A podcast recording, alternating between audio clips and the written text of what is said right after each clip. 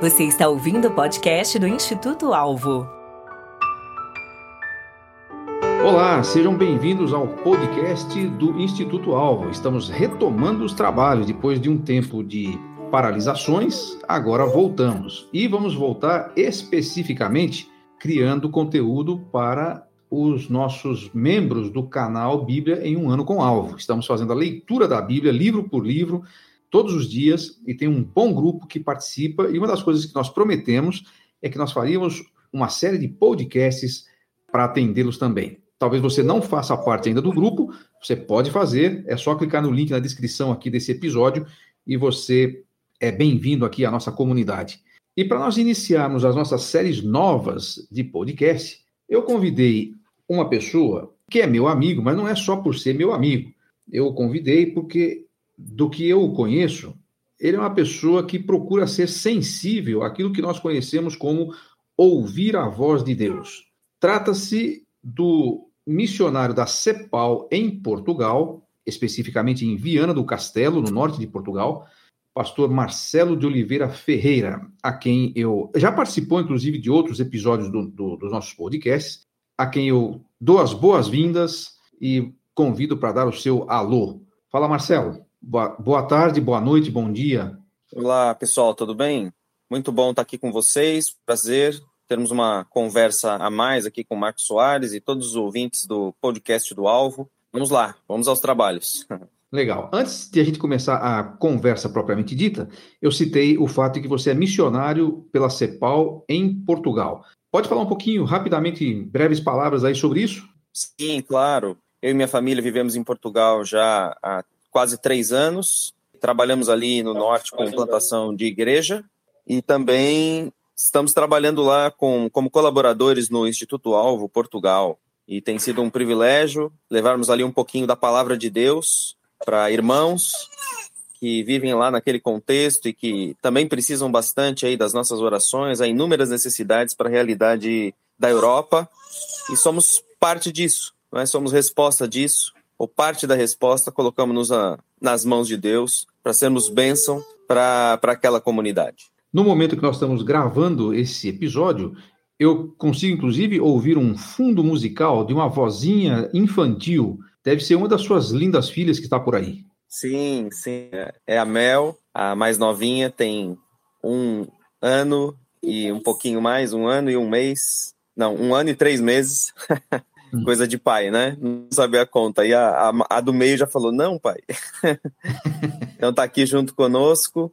E nós estamos no Brasil nesse momento, estamos gravando o podcast, porque já era para eu ter voltado, mas aí circunstâncias de Covid eu tive que ficar, já estou melhor e agora só à espera do voo de retorno. Muito bom. Então vamos para o nosso, vamos o nosso papo, vamos para a nossa conversa. Eu quero já começar perguntando direto, já que o nosso assunto é como ouvir a voz de Deus, eu queria te perguntar, a partir da sua experiência, do seu conhecimento, se a Bíblia é a palavra de Deus, e nós cremos que é, é, a gente deveria ouvir a voz de Deus toda vez que a gente lesse a Bíblia. Tá certo isso? O que, que como é que você entende essa colocação? Acredito que nós temos que partir mesmo do pressuposto de que a Bíblia é a palavra de Deus e que Deus fala por meio dela. E a gente não pode confundir isso com as nossas sensações, com os nossos sentimentos, com as nossas emoções, não é? E de que cada vez que eu abrir a Bíblia vai acontecer um milagre, eu vou ouvir a voz de Deus do céu nos meus ouvidos, vou sentir um arrepio, meu coração vai acelerar, e então Deus falou. Na verdade, quando eu abro o texto, objetivamente, ele é a palavra de Deus. E sim, toda vez que eu o leio, eu devo entender que é a maneira como ele escolheu para falar comigo. Eu devo ouvir a voz de Deus todas as vezes que eu abro a palavra de Deus, sim. E não apenas num evento emocional. Então você diria que a gente vai ouvir, é, quer dizer, não sei se a gente vai ouvir, essa é a minha pergunta. Você diria que a gente vai ouvir toda vez? Porque parece que tem algumas leituras, tem alguns dias, que não contém Deus falando, que é mais, talvez seja por esse aspecto que você mencionou, mas em tese, toda vez que eu abro a Bíblia, Deus está falando comigo. Sim, ela é a palavra de Deus, não é isso? Agora, o problema é que nós precisamos entender a Bíblia no seu todo, a sua mensagem, a natureza literária de um determinado livro. É? Então, é, há livros em que eu preciso compreender o conteúdo inteiro, como por exemplo, ler o livro de Esther, que nem tem o nome de Deus mencionado. Como é que eu vou ouvir Deus é, no meio de uma genealogia? Eu preciso estar ligado a uma compreensão maior da narrativa. E aí é a questão onde uma leitura deve acompanhar o estudo bíblico, que é outra coisa.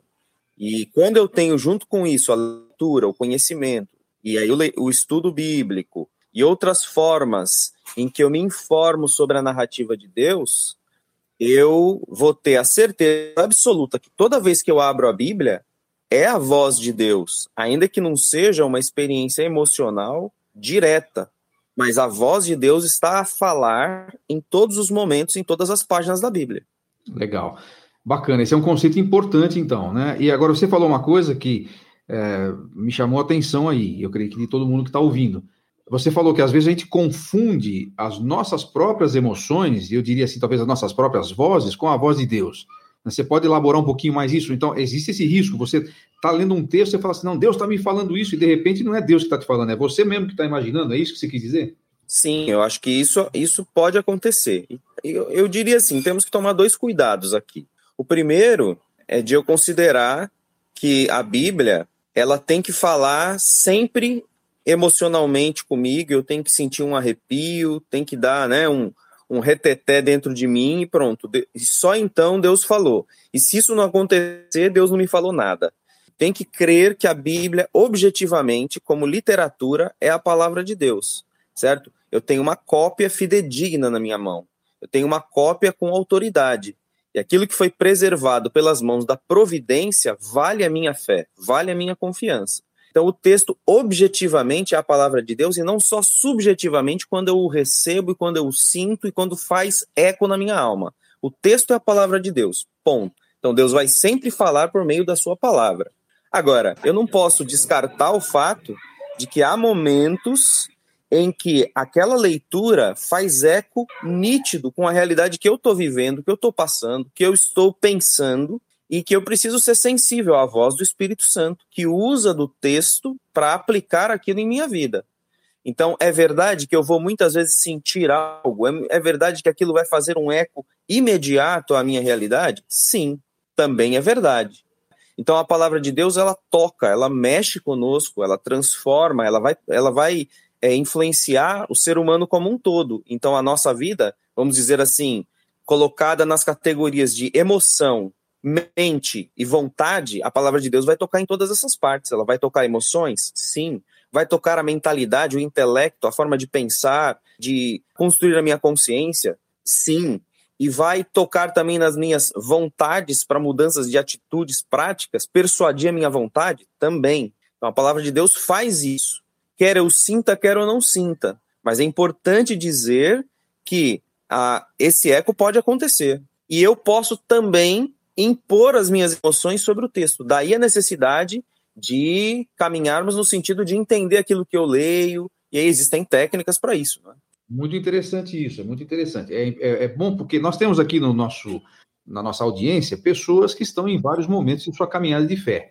Alguns, talvez, tenham se acostumado a pautar um pouco mais as suas experiências na emoção, como você citou. Não que esteja errado completamente você se emocionar, mas às vezes a gente pauta por isso. Outros estão no outro extremo, talvez é, o, o, leem a Bíblia de uma forma tão técnica que praticamente nem conseguem mais sentir emoção nenhuma, né? E, e é legal você fazer esse, esse contraponto para a gente. É, nós temos pessoas aqui de todo tipo, então cada um de nós vai poder entender, não, nem uma coisa só, nem outra coisa. Eu acho que, que esse... aí, Marcos, é, permita-me dizer só que eu acho que é fundamental é o pressuposto de fé com o qual uhum. eu vou para a Bíblia. Eu tenho que partir de um pressuposto de fé de que ela é autoridade e de que ela é fidedigna. Porque o Jô Soares, todo mundo sabe, o Jô Soares uhum. leu a Bíblia, por exemplo, mas ele não, tinha, não teve o pressuposto de fé, não tem o pressuposto de fé de que aquilo é a palavra de Deus. Uhum. Então, é muito importante que quando eu chego para a palavra de Deus, eu saiba que ali está um texto confiável, que foi preservado pelas mãos da providência e da soberania divina, que ele mesmo na minha língua traduzido e sendo uma cópia traduzida, ele é uma dádiva e um presente do céu para transformar o meu coração, me levar a Cristo, conduzir a minha jornada de fé até chegar ao céu. Então, o pressuposto de fé de que é um texto objetivamente direcionado por Deus para nós e de que é a palavra de Deus, muda tudo. E não só eu acreditar que Deus, no transcendente, ele quer falar comigo, mas isso depende de se eu tremer, se eu arrepiar. Senão eu estou confiando mais na minha emoção do que no texto. Muito legal você dizer isso, especialmente para uma galera que está se propondo, como, como é esse grupo do canal Bíblia em um ano com alvo, se você tá, eh, chegou até nós pelo podcast, é bom que você saiba disso. Nós temos um grupo chamado Bíblia em um ano com alvo. É um grupo de pessoas, tem atualmente quase 400 pessoas regularmente ouvindo a leitura da Bíblia todos os dias, pela manhã às 6 horas ou às 18h30, e também alguns estão fazendo por conta. Mas, além de ler a Bíblia, simplesmente por estabelecer um hábito, nós queremos, de fato, ter contato com aquilo que Deus tem para nós. E é disso que, então, o pastor Marcelo está falando conosco. Se você não faz parte desse canal ainda, é só você clicar no link na descrição do episódio. Marcelo, você quer dar alguma dica prática para que eu possa ouvir a voz de Deus cada vez que eu leia? Talvez tenha mais de uma coisa. O que, que você diria? É, eu, eu, eu, vamos supor, então, que eu tenho. Vamos supor, não, no meu caso é verdade. Eu estou supondo que todos que estão nos ouvindo também vão ter esse mesmo, essa mesma postura. Eu tenho então esse pressuposto. Eu entendo a Bíblia como a palavra de Deus, como autoridade, o texto que foi preservado pela providência, tudo isso como você explicou nessa nossa primeira é, parte da, da conversa. Agora, eu estou pronto para isso. Eu reconheço a Bíblia como palavra de Deus, como verdade para a minha vida e quero ouvir a voz de Deus. Mas eu reconheço também que nem todos os dias me parece estar tão clara essa voz. Então, o que, que você me diria, que sugestões práticas você me diria se eu estou sinceramente querendo ouvir o que Deus tem para me dizer? Acho que a primeira coisa é se nós entendemos o que estamos lendo, não é? Como foi a pergunta que foi feita por Filipe ao eunuco, né? Você compreende o que você lê? Porque se for a mesma coisa que eu, por exemplo, eu tenho lido e, e escutado a Bíblia em inglês nesse momento na minha vida, que eu preciso usar isso lá no ministério. E não sou fluente. Eu tenho um bom conhecimento, mas não sou fluente. Então, há sessões em que eu não entendo, porque não é a minha língua materna. Eu ler a Bíblia dessa maneira, sem entender, não faz sentido. Eu preciso parar e entender aquilo que está sendo lido. E, nesse caso, nós precisamos entender o que? As, as construções básicas de como interpretar um texto. Eu preciso saber quem é o sujeito, é, para quem ele está dizendo, o quando, o onde, o para quem, o porquê, o o que, são aquelas perguntas básicas de interpretação de texto. Até separei aqui, que é quem, o que, para quem, quando e onde. Cinco questões muito importantes. E vamos, aí... Vamos, vamos, vamos, repetir isso aí, então. Mesmo numa leitura devocional, ou quando a gente está ouvindo, no caso aqui. Então, você está sugerindo que a gente deve ter em mente essas perguntas aí. Quais são? Quem? Quem está falando alguma coisa? O que, que ele está dizendo? Vamos imaginar que nós estamos lendo um texto de Moisés, certo? Estamos na lei agora, em Êxodo. Então, quem é que está escrevendo? Ah, Moisés que escreveu. O que, que ele está escrevendo exatamente? Para quem ele está escrevendo? E eu sei que o canal Bíblia em um ano com o alvo já tem fornecido materiais introdutórios de como você chega para o livro, por exemplo. Então, para quem que está sendo escrito o texto de Êxodo? Está sendo escrito para o povo de Israel que estava no ano mais ou menos tal, não é? Então, essas informações, o quando e o onde. É? Então, essas perguntas eu acho que elas são fundamentais. Nem sempre nós vamos ao texto com isso muito claro, e ninguém se desespere por isso. Mas à medida em que, pelo menos, você escuta o texto se desenvolvendo, você precisa, pelo menos, estar entendendo aquilo que está acontecendo naquele instante. Então, essas perguntas ajudam muito primeira coisa é, você entendeu o que você leu? A segunda coisa que eu diria, né, uh, meditar. E a meditação é algo que está muito evidente na vida de muitos santos antigos, do Antigo Testamento e do Novo Testamento. Né? Meditar na, na, na, leitura bíblica é diferente de uma meditação transcendental, aquela de se esvaziar, esvaziar a mente, nessa perspectiva é, oriental monista. Mas meditar dentro da perspectiva bíblica, judaico-cristã, tem a ver mais com encher a mente. É como diz no Salmo 1, por exemplo, que fala do homem de Deus que medita na lei de Deus de dia e de noite. O Salmo 119, o salmista vai dizer várias vezes que ele ama a lei de Deus e que é a meditação dele de dia e de noite. Então, o apóstolo Paulo vai dizer o quê? Que nós devemos pensar certas coisas. E a palavra de Deus deve ser o árbitro em nosso coração. Então, isso significa estar cheio da palavra de Deus. Então, ok, eu ouvi uma história. Né? Ouvimos hoje sobre algumas pragas aí. Então, é essa palavra ficar ali na minha mente. Eu começar a pensar sobre aquilo, e deixar com que a palavra de Deus encha as minhas imaginações. A imaginação tem uma função muito importante no, no, no, desenvolvimento da nossa vida. A gente é o que a gente pensa, ou a gente se torna aquilo que a gente pensa. Então, a gente precisa alimentar as nossas imaginações, criatividades, é, com a palavra de Deus. Isso envolve a meditação. Foi isso que foi feito com tantos homens de Deus. Depois, memorizar. Então, primeiro é entender o que eu leio segundo é meditar. A terceira, eu diria memorizar. Acho que é um exercício importante, o destacar. Tem um texto lá em Abacuque, capítulo 2, Deus fala para Abacuque para ele escrever a visão, escrever em tábuas e depois tornar visível para todo mundo.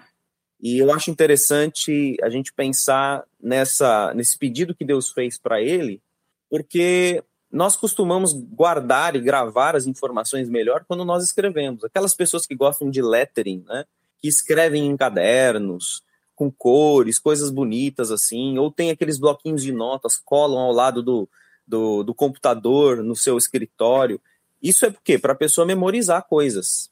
Então, eu acho que esse exercício também pode ser feito com a palavra de Deus, porque na hora da tentação, na hora do dia mal, o Espírito Santo usa efetivamente aquilo que nós decoramos da palavra de Deus e traz uma palavra para aquele momento específica. E nós temos que ter o discernimento que é Deus que está falando conosco com aquilo que nós já sabemos e memorizamos. Então, acho que isso são coisas, pelo menos três coisas práticas que eu poderia mencionar aqui. Ah, muito legal. É, vamos repetir então, que as suas sugestões aí. Entender, eu anotei aqui, né? Entender, meditar. Entender o que se lê, meditar e memorizar. Meditar e memorizar. Eu achei muito interessante, achei fantástica, na verdade, o que você falou sobre a diferença entre esse tipo de meditação e a tal meditação transcendental, na qual você esvazia sua mente. E aí você fica, talvez, estou sugerindo aqui, aberto para qualquer coisa, inclusive aquilo que não presta, para entrar. No caso Até aqui, demônios, tá... não é? Até demônios, exato. Agora, aqui você está falando meditar na palavra, é o contrário. Então, você não deixa a sua mente vazia, você enche a sua mente com a palavra de Deus. Muito bacana pensar nisso e a, ligar essa prática ao que a gente está fazendo. Né? No caso, nós temos, alguns de nós têm ouvido a, a palavra, né? a leitura da palavra. E você sabe que eu tenho percebido, Marcelo, a gente, eu, eu nunca tinha, eu já tinha feito isso com a Bíblia em inglês também, justamente para para treinar essa prática. Mas da mesma maneira como você, a minha a, inglês não é a minha língua natural. Então, tinha muito mais um, é quase tinha uma, um, um, um viés mais técnico do que meditativo, né? Mas ouvindo a leitura que, é, que os irmãos estão fazendo aqui de manhã e de tarde, você, você começa, pelo menos no meu caso, eu tenho conseguido meditar muito mais, parece que você viaja nessa, nessa narração. E alguns têm, têm, têm reportado a mesma coisa. Então, essa é uma coisa que está nos ajudando aqui, sem a gente saber que era uma das formas, diretamente, né? Então, entender, isso... meditar e memorizar. Legal. É, eu acho que isso vem a confirmar o poder da tradição oral dos antigos, não é? Na, em Israel. Eles falavam e contavam as histórias e, e aquilo enchia o coração das crianças, dos filhos, dos netos, não é? Eu lembro da minha bisavó. A minha bisavó era analfabeta. E eu era criança, entrava na casa dela, na casa da minha avó, na verdade, que ela ficava num quarto na casa da minha avó. E quando minha mãe chegava lá, ela falava: Olha, filha, falava, era neta, né? Filha, entra aqui e lê um texto da Bíblia para mim. Olha. E aí eu estava junto com a minha mãe, minha mãe pegava um texto da Bíblia, lia uma passagem, às vezes longa, às vezes um salmo, ela ficava ali ouvindo. E ao final, ela explicava para minha mãe e para mim, eu criança ali brincando com um carrinho em cima da cama, ela explicava aquilo que ela ouviu.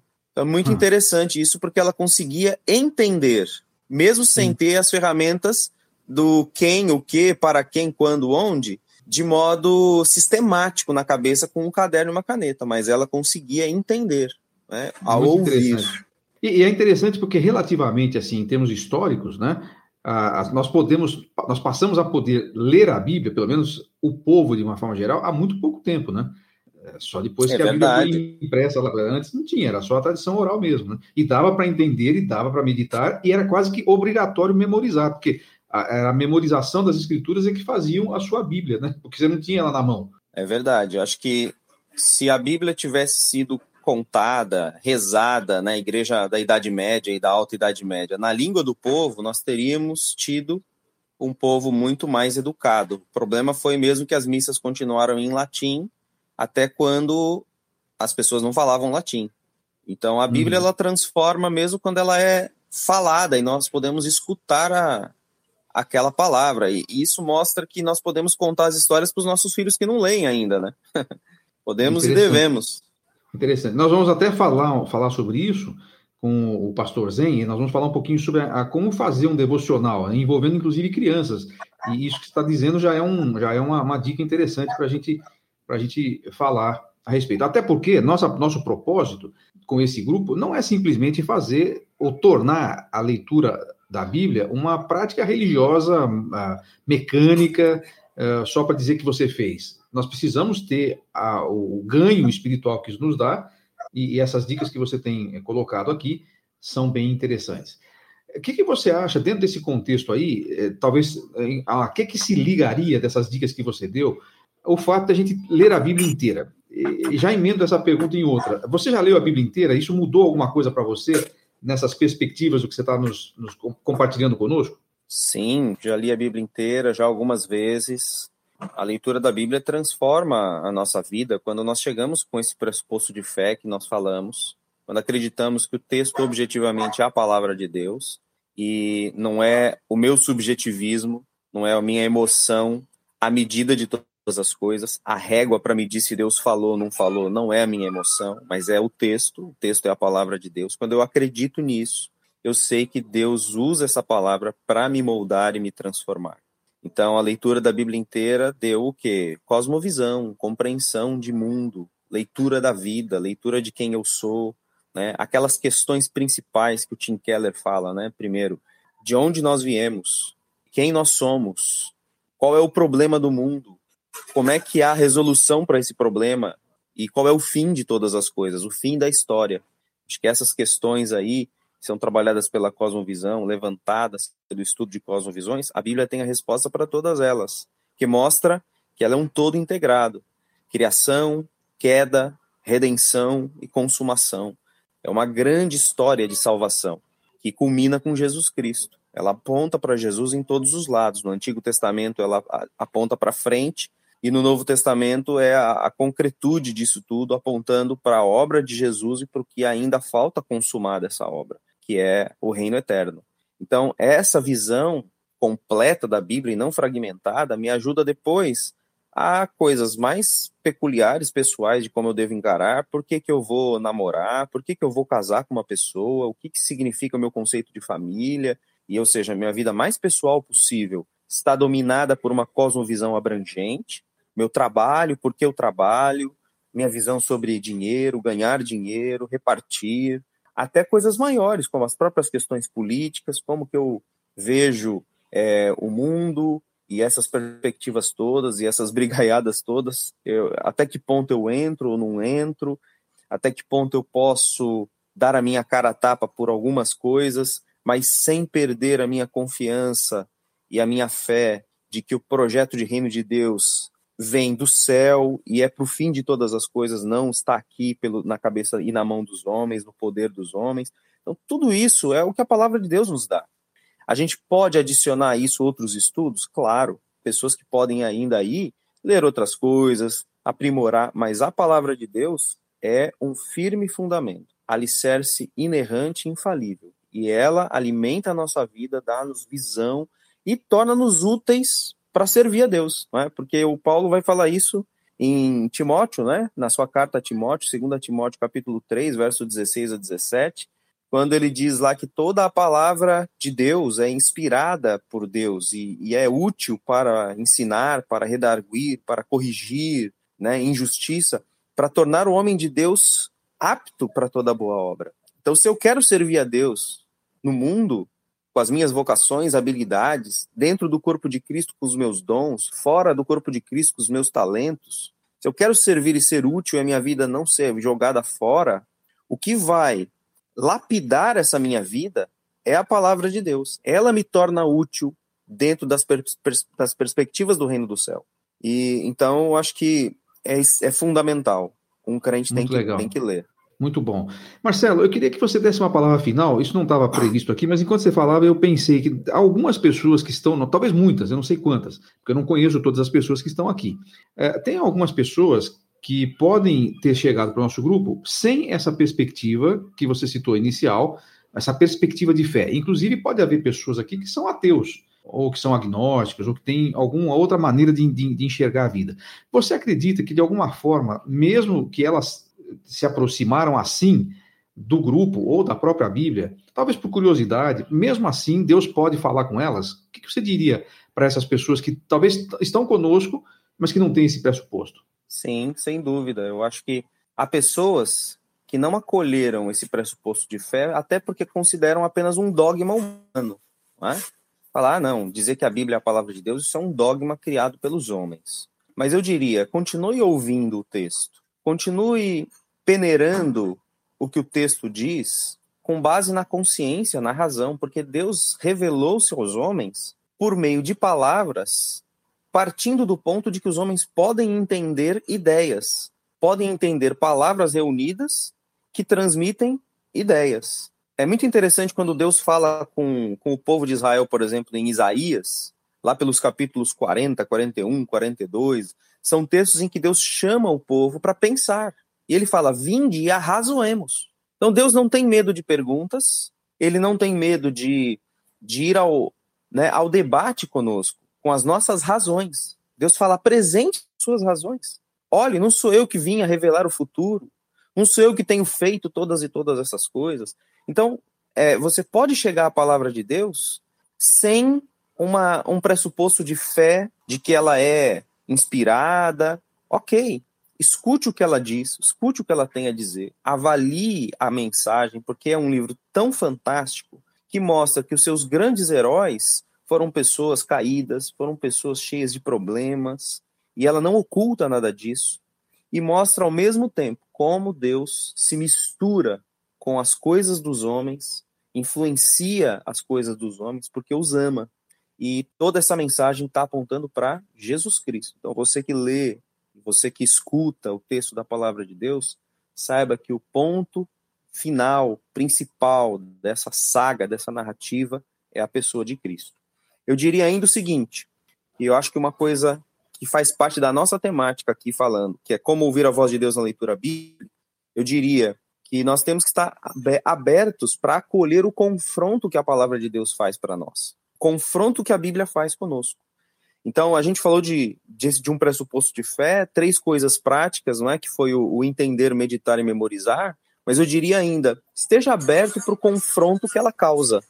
Porque a Bíblia nos confronta quando nos consola. Porque nós estamos preocupados, ansiosos, temerosos, então ela nos confronta consolando. Epa, para aí. Você não precisa estar tá assim. Recebe, recebe o consolo que, que, que Deus tem para te dar. Ou ela nos confronta advertindo mesmo, toma cuidado.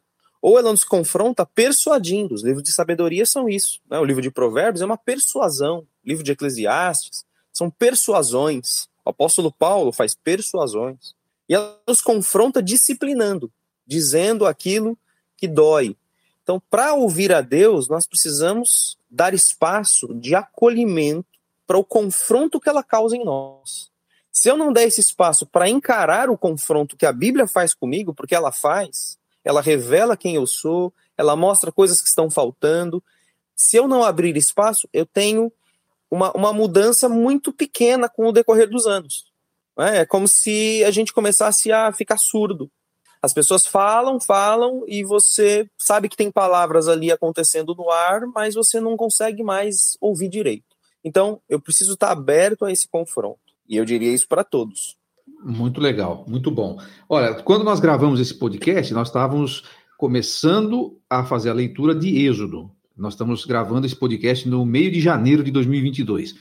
Para as pessoas que estão conosco na caminhada, você já nos deu aí muito pano para manga e muita orientação interessante para a gente seguir essa leitura até o final. E eu espero que a gente consiga chegar até Apocalipse e consiga aplicar algumas dessas coisas que você sugeriu. Pastor Marcelo, quando, se as pessoas quiserem ah, encontrá-lo aí pelas mídias sociais, como é que eh, fazem para conhecer um pouco mais do seu trabalho lá em Portugal e tal? Enfim, que, que, onde, onde as pessoas te encontram?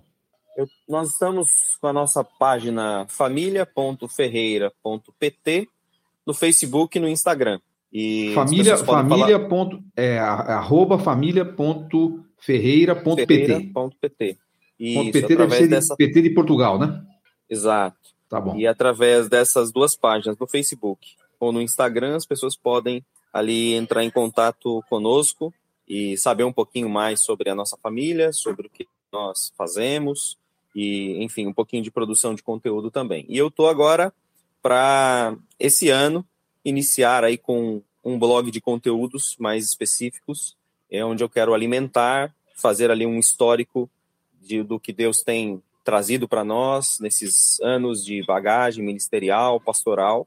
E passei aqueles dois primeiros anos em Portugal a fazer muita leitura de campo, a compreender a história do evangelho na Europa, todo, todas as particularidades que envolvem o continente europeu e a Península Ibérica especificamente. Não é fácil, nada fácil mesmo.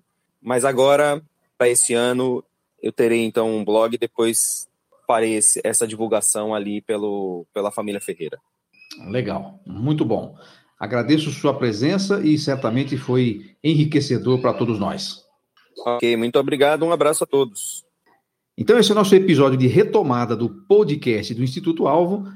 Divulgue, compartilhe e fique com a gente. Se você quiser participar do canal Bíblia em um ano com Alvo, é só clicar no link na descrição do episódio e tem lugar para você. Abraço a todos. Tchau. Instituto Alvo, equipando para a vida e ministério. Conheça os cursos, livros e programas de mentoria do Instituto Alvo. Visitando nosso site www.institutoalvo.com.br. Esperamos você no próximo episódio.